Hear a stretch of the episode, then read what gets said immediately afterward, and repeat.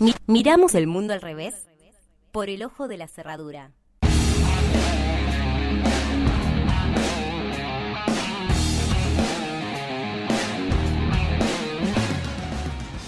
Bien, lo que pasó a lo largo de este martes fue bastante, bastante más grave que lo que va a quedar como lamento en lo que resta del día o incluso de las jornadas que van a venir en el transcurso de esta semana, diría yo.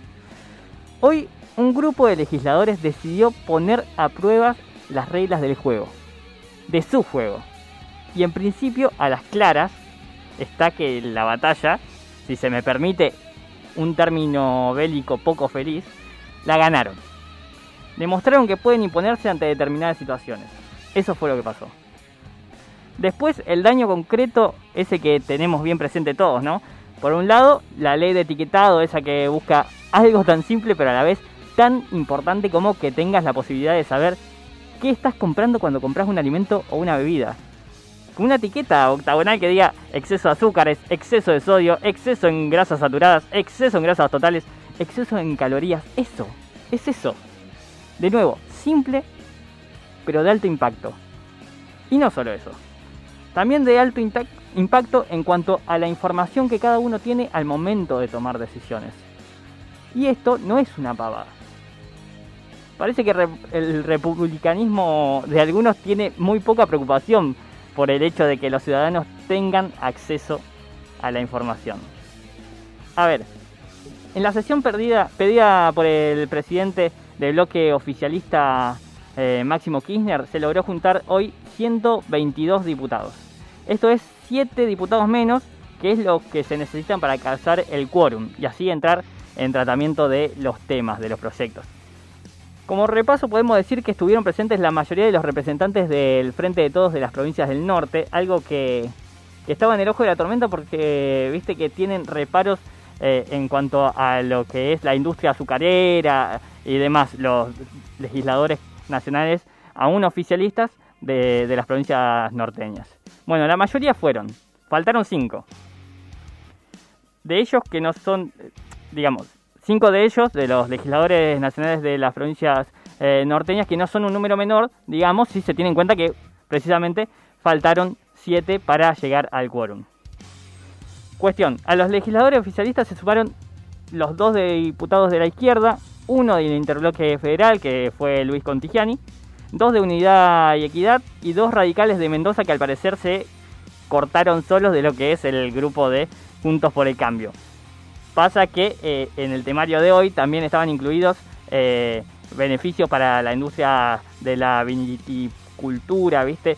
Mendoza, igual vino, eh, Tucumán, igual industria azucarera. Todo el mundo tiene intereses, eso está claro, ¿viste? El tema está cuando esos intereses no están explicitados. Cuando el legislador o la legisladora no tiene el etiquetado frontal en el saquito que dice a quienes representa. Y no, seguro que a vos no es.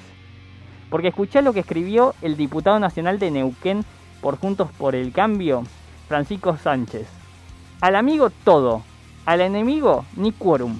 Al enemigo, al enemigo. Más allá de estar siempre como presos nosotros de, de esta disputa que se popularizó como grieta, quienes están a favor de saber qué tiene lo que comen no pueden ser calificados de enemigos. Peor aún si se tiene en cuenta el temario completo de la sesión que hicieron fracasar hoy. En esta sesión estaba anotado el tratamiento del proyecto de garantización de los derechos humanos de las personas en situación de calle y en riesgo a la situación de calle. Eso también se cayó este martes. Después vos podés plantear los peros que se te ocurran, analizar al detalle la letra de cada proyecto y encontrar coincidencias y diferencias, pero en un país tan pero tan desigual no hay lugar para resignar este tipo de herramientas. Esto, igualmente, importó muy poco. Quedó claro, por ejemplo, cuando en un momento de la mañana el diputado nacional santafesino del PRO, eh, Luciano Laspina, publicó, cito, se terminó la escribanía. El Frente de Todos no consiguió el quórum para imponer su agenda. Desde Juntos por el Cambio ofrecimos, ofrecimos dar quórum a cambio de que se inicie el debate de boleta única, reforma de la ley de alquileres y emergencia y esencialidad educativa. La verdadera agenda urgente. decime que es una extorsión sin decirme que es una extorsión. Te tomo de rehén un par de leyes y a quienes les afectaría, obviamente, y te los retengo cajoneados hasta que me des lo que te pido. Con la certeza de que si no lo haces, la ley pierde estado parlamentario y hay que volver a foja cero. Extorsión. Extorsión y ningún apuro, eso seguro. Lo hablábamos el otro día cuando repasamos los crecimientos patrimoniales del, de los integrantes del Ejecutivo, del gabinete. Algo que después ampliamos eh, en redes sociales con el, con el caso precisamente de los legisladores. Quienes tienen que tomar las decisiones son personas sin apuro alguno. Puede pasar de todo. El tornado pasa y su casa sigue en pie. No les impacta. Es muy loco. Es muy loco. En lo que queda de, las horas siguientes de este día hay que estar atento a, a las negociaciones que seguramente puedan darse. Pero lo que estamos seguros es que después de discutir el exceso de azúcar, terminamos todos con un gusto muy amargo.